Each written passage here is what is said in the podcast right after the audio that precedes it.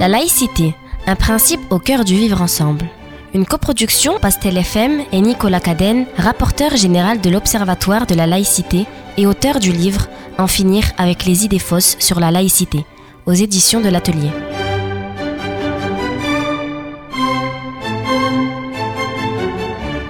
Article 58. Depuis la loi du 15 mars 2004, les élèves des écoles publiques, collèges et lycées sont soumis à la neutralité. Si les élèves des écoles publiques, collèges et lycées sont soumis à un devoir de discrétion, ils ne le sont pas à la neutralité, comme le sont en revanche leurs enseignants et tout le personnel des écoles et établissements scolaires publics.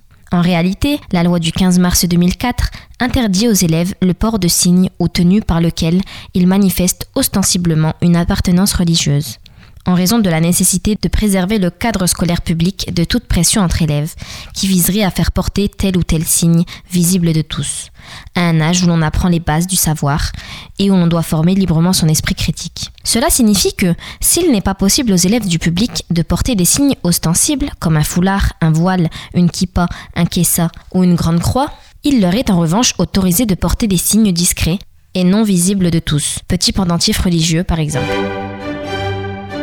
Pastel FM 99.4, la diversité qui vous rapproche.